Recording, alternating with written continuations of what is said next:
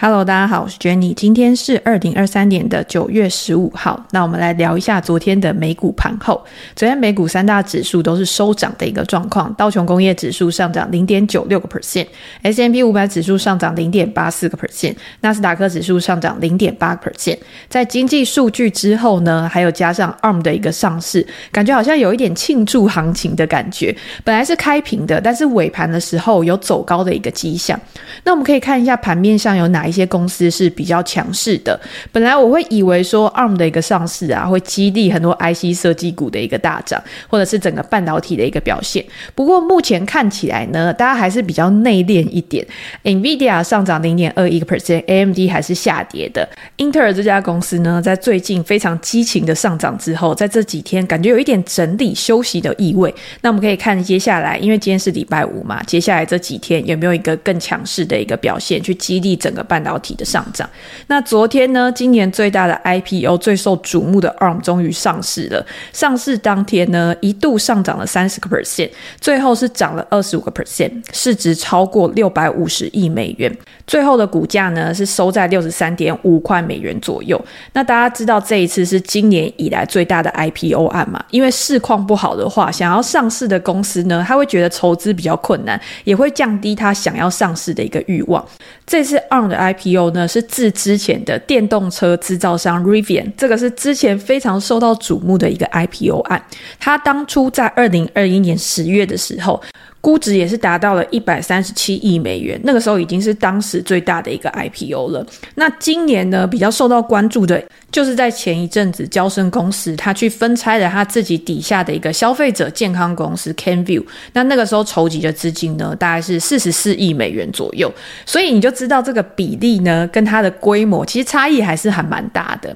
那在这一次也有很多的科技公司去认购公司的股权嘛，比如说像我们知道的台积电啊、Intel 啊这些。些大型科技股，昨天也看到新闻说，台湾的联发科斥资七点九八亿美元去取得零点零五 percent 的一个持股，来共襄盛举。好，那我们当然还是要回到 ARM 它实际的一个基本面。我们昨天有说到嘛，IPO 的公司通常一开始都会有一个庆祝行情，市场的热度、关注度也都会很高，去炒高它的一个估值跟股价。但是当这个热度开始去降低的时候，有的时候会有一个清洗筹码的一个情况，然后。要等到它实际的基本面财报出来的时候，才会有更进一步的一个发展。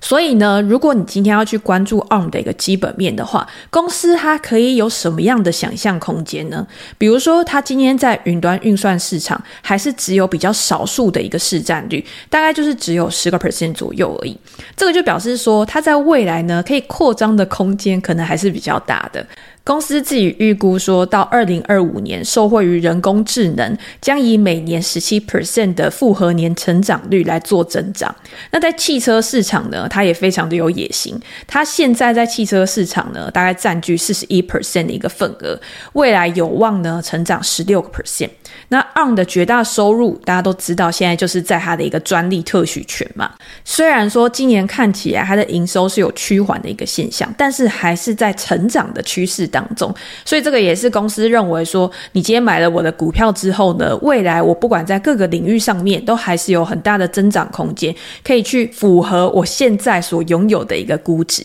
那我觉得呢让它这一次的上市，因为算是优于预期的成功吧，也是有另外一个指标性的意义，就是它可能会成为未来呢，有几十家可能初创公司，它也想要去做一个 IPO，那他们就会比照这一次 On 的一个热度呢，可能也会带起它的估值。这个有点像大家在买房子、买房地产，有的时候那种房地产非常低迷的时候啊，你的那个成交价一直起不来，可是当里面有一间房子突然以高于市价，或者是高于于平均成交价的一间价格成交的时候，那接下来的房子屋主呢，他就爽到了，因为他就可以去定锚这一间新的成交价，那它就可以卖得更好的价格，更好的一个估值。好，那我们讲完了 ARM 的上市之后呢，还是要回归到总体经济面，经济数据到底表现的是怎么样呢？昨天最重要的第一个单就是生产者物价指数 PPI 的一个公布。八月份的生产者物价指数比上一个月上涨了零点七个 percent，这个是高于七月份的零点三个 percent，也是高于预期的零点四个 percent，也是二零二二年年六月以来呀、啊、最高的一次 PPI 的数据。那推动价格上涨的原因是什么呢？当然又回到了油价的一个部分。因为原本在疫情之后去扰乱这个 PPI，去提高生产者物价的啊，都是供应链的一个不正常。你今天供需的不平衡会导致价格成本的上升。可是现在这件事情呢，已经慢慢的在缓解了。油价的上涨有可能会在现在埋下一个不确定性。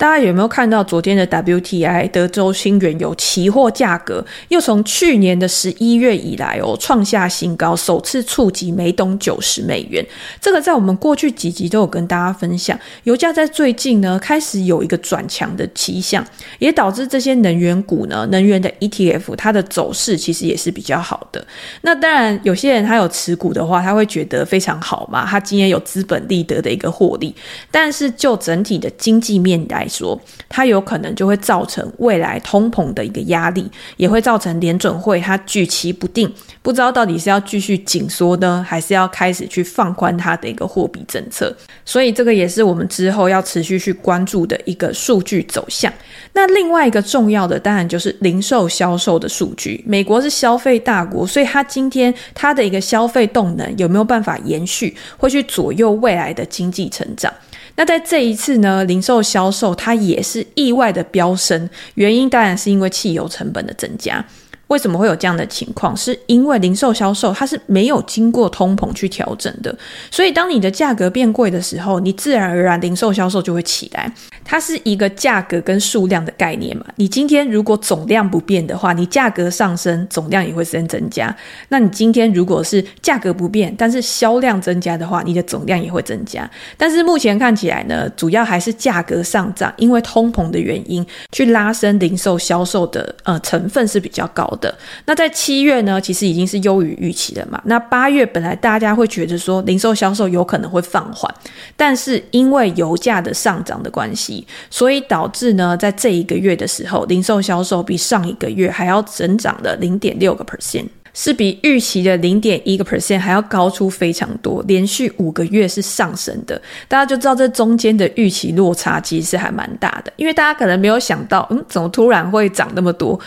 所以在公布之后呢，整个经济看起来好像还是蛮稳健的。不过我觉得这个数据里面当然也会藏有一些猫腻嘛。譬如说我们刚刚有讲，是因为油价的上涨，所以你今天在加油啊这些领域上面，你的消费增温，或者是在某一些领域上面，它可能还是有持续的一个消费。不过如果你去看像体育用品，或者是家具，或者是一些实体商店，它的降幅就还蛮大的。这个是在细节里面不一样的一个地方。如果零售销售去排除能源的话，它上涨的幅度就没有那么高了，大概就是零点二个 percent 左右，算是符合市场的一个预期。好，那如果我们从这些细节来推估的话，昨天有看到德勤有发布一份报告，这一份报告呢，它就是在预估说，年底的美国圣诞节旺季，通常就是大家大肆采购的一个季节嘛，它的一个销售增幅有可能会创下二零一八年以来最差的一个水准，就是五年来的最低。二零一八、二零一九的时候呢，那个时候还没有疫情嘛，景气就是从比较趋缓，然后到有一点开始上升的一个状况。可是到二零二零年，因为整个疫情导致经济衰退，导致经济整个大停摆，所以大家就可以看到消费的动能就比较不好。然后接下来就因为因为通膨的关系，今年呢，好不容易我们已经熬过了疫情，生活开始恢复到比较正常的一个情况的时候，可是又因为通膨的关系，会导致我们在支出上面是不是会变得比较保守？所以德勤他预估说呢，今年的十一月到明年的一月之间，美国的实体店面跟线上的销售合计呢，成长三点五个 percent 到四点六个 percent，总金额大概是在一点五四兆到一点五六兆美元之间，它是二零一八年以来最低的一个增幅。因为相比于二零二二年的这个购物季啊，总体的销售额还是比前一年增加了七点六 percent 哦。那个时候市场还没有感受到高通膨带来这么大的一个压力，所以还是有去买一些东西来庆祝节日。但是今年有可能状况就会不一样。那今天要衍生出去，我们可以做一下第二层思考。如果今天零售旺季不旺的话，会影响到。的是哪一些公司呢？可能就是一些跟零售相关的公司，它会受惠于大家的大次采购，去增加它的营收嘛。像上一个月呢，沃尔玛他在他的财报会议里面就有讲他说因为可能学生贷款又要开始去重启支付啊，或者是汽油价格，然后。原物料成本的一个上升，有可能又会造成大家会担心高利率会维持更久的一个时间，所以他对于下半年的消费支出啊，真的是比较谨慎的，也警告大家说，有可能会去影响公司的一个获利。公司管理层的放话呢，当然就会去影响到短期的股价。那实际的状况，当然还是要等到真正事情发生的时候，或者是财报出来的时候，我们才有办法去做印证。不过换个角度想啊，因为美国的零售产业其实算是一个蛮简单易懂的产业嘛，所以如果今天你去观察这些公司它过去的估值的话，会比较好抓到一个区间，它不会让你有太多意外的惊喜。有的时候拉回的时候啊，反而是一个更好的布局点。因为它稳健，而且它有充沛的现金流，它会支付股息。对于长期的投资人来说呢，我觉得它算是一个比较好入手评估的一个标的。但是如果你今天想要的是更多的成长性、更多的意外的惊喜的话，还是科技股会带给你的惊喜或者是惊吓会比较多一点。好，那我们刚刚讲到零售嘛，然后就跟经济成长会有关系，消费动能会去影响未来的一个经济。但是美国目前看起来呢，经济确实它的动能就是比欧洲啊、中国啊这些区域还要好。昨天还有另外一个非常重要的，就是欧洲央行进行了第十次的升息。这一次的升息呢，其实我不知道算不算是有一点意外，或者是还是在预期之内。因为欧洲之前的经济数据都显示说，欧洲的经济面面临到比较大的一个挑战嘛，所以你可以看到，不管是在货币啊，或者是在经济数据上面，其实都并没有太好看的一个表现。大家也会想说，如果你今天再继续升息的话，会不会去压抑到未来的一个经济？甚至导致更严重的一个经济衰退，但是在这一次呢，欧洲央行它还是升息了，利率从三点七五个 percent 提高到四个 percent，而且欧洲央行的总裁拉加德他告诉大家说，虽然说现在市场呢。它的利率已经达到了一个峰值的水准，但是不能保证我们未来不会再继续升息，也就是我们还是以通货膨胀的目标去控制通膨为主，去决定我们的货币政策。不过不过市场是认为欧洲央行它不会再升息了，因为现在看起来呢，连欧洲央行自己对于未来的一个经济成长都算是比较保守而且比较悲观的。拉加德表示说，在未来几个月呢，他认为。经济将会保持在一个比较低迷、一个缓慢的成长时期。他说，最困难的时间点就是现在了啦。所以，欧洲央行它给出新的经济展望啊，也显示到到二零二五年呢，经济扩张的速度真的是有放缓，通胀率呢在二零二四年的时候下滑到平均大概三点二个 percent 左右，然后在二零二五年的时候大概会到二点一个 percent 左右。所以大家可以衍生出去看，就是昨天在欧洲央行去发布了它的利率决议之后，大家想说升息，然后货币应该会上涨啊，对不对？结果没有哦，反而是在公布之。之后呢，美元还是非常的强势。短线呢，欧元它其实是下跌的，美元是上涨的。为什么会有这样的一个情况？就是因为大家认为说，美国现在还是比较有本钱去维持一个强势的货币政策。它即便是它不降息，它也可以长时间的维持在一个高利率的水准。可是欧洲相比于美国，不管是在经济层面或者是其他层面，它感觉就没有那么有本钱了。所以市场预期说，未来欧欧洲再次加息的可能性其实是比较低的，而且他对于他未来的经济其实是比较担心的。如果今天真的面临经济衰退了，那美元其实它也算是一个比较避险资产型的一个资产，所以资金是不是还是会比较偏好美元？那今天需求增加的时候，还是会去支撑美元目前的一个地位。美元可以看到已经在挑战更前一波三月的一个高点了，但是这边当然也是有一个比较大的压力啦。美元有没有可能在这个区间去做一个震荡，或者是会突破前高，然后再有更强势的表现？但是我这边要做一个小提醒，就是如果今天美元它真的开始又那么的强势，又那么的开始高速上涨的话，对于整个资本市场，它不一定是一个非常有利的一个讯号。反而有的时候我会去思考说，过强的美元会不会对市场会有造成一些波动的一个风险？大家也可以稍微注意看看未来的一个表现。那除了欧洲之外呢，中国 反而是更宽松的哦。昨天已经是今年第二次去降准了，下调了金融机构存款准备金零点二五个百分点。这个时候大家就可以看到了，谁的经济最弱，一定就最先开始宽松嘛。所以中国目前看起来呢，还要救经济的这个决心其实是比较大的。他宣布说，从九月十五号开始下调金融机构的存款准备率。为什么要下调呢？当然就是要去刺激市场的一个流动性嘛，去提高市场的风险偏好。那大家就可以去观察，哎，未来这个政策是不是真的有发挥它的效果？是不是真的会去推升资产价格的一个上涨？但是它也有一个问题，就是你可以看到美元对人民币啊，美元非常强势，可是人民币却一直在破底，它现在就是处在一个非常弱势的格局。当你今天执行宽松政策的时候，你的货币自然不会到太强势，那会不会导致有资本外流的一个现象？这个也是要去注意的。你要怎么样去拿捏一个平衡？对政策的一个制定者来来说，它是一个非常重要的一个能力。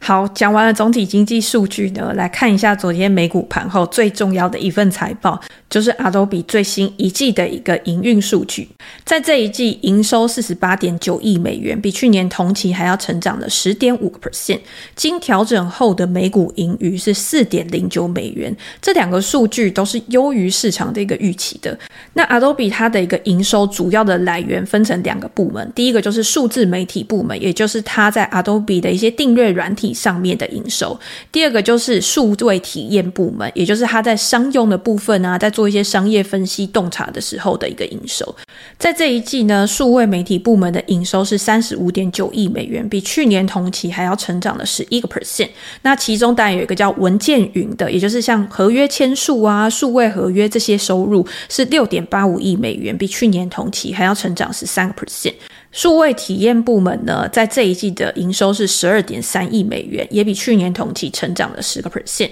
我觉得就像公司管理层讲的，通过他们产品组合的一个创新啊，开拓新的营收来源，而且他们自己在 AI 工具上面的一个使用，他们的数据量都非常大。Adobe 在这个领域上面，它是具有一定程度的竞争优势，去显见在它的营收跟获利成长上，我觉得也是有相应的，是非常稳健的一个情况。可是如果今天放到市场上面，大家对于这种成长股的要求啊，不是说你只要稳定就好，我还希望。有一些额外的惊喜，那这些额外的惊喜从何而来呢？在当前就是 AI 趋势的展开，AI 人工智慧如何为公司的营收带来更大的一个贡献，是你要在电话会议里面去提供给你的投资人的。那在这一次财报之前呢，Adobe 它就已经抢先的去宣布说，它的 AI 应用工具 Firefly 它要全面去做商用，而且它的定价是低于 OpenAI 的。这个定价是怎么定呢？它是采用那种点数制的收费模式，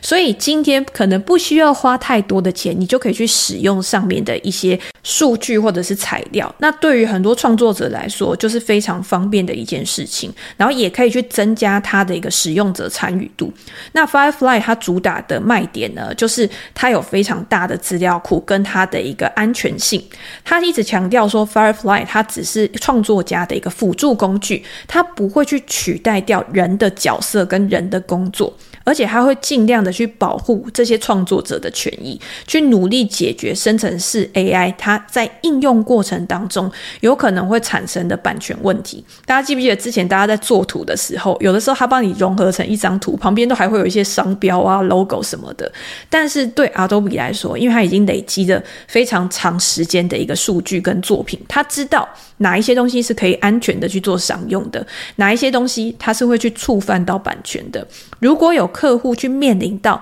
触犯版权索赔的问题的话，Adobe 说他也会去提供支持，去帮助你去解决这样的问题。那其实最好的帮助就是预防胜于治疗嘛。我在前面已经帮你做好审查的一个工作了，在未来呢，你就可以尽情的去发挥你自己的一个创意。那除此之外呢，在提供了这个额外的服务之后，他也宣布要去涨价。它从十一月起呢，会把各种的这个计划呢，价格提高百分之八到百分之十左右，去反映它提供额外工具之外呢，去产生的延伸的成本。那这个未来就有可能会衍生两个问题，第一个是如果你的定价过于昂贵的话，会不会去引起客户的一个反感，甚至有一些可能会去寻找替代品啊，那你的营收可能就会拉不起来。第二个是，那你前期的一些投入一定是非常高的，那对于你的成本来说，会不会造成压力？所以现在为什么 Adobe 它的股价会跌呢？有可能就是因为市场认为，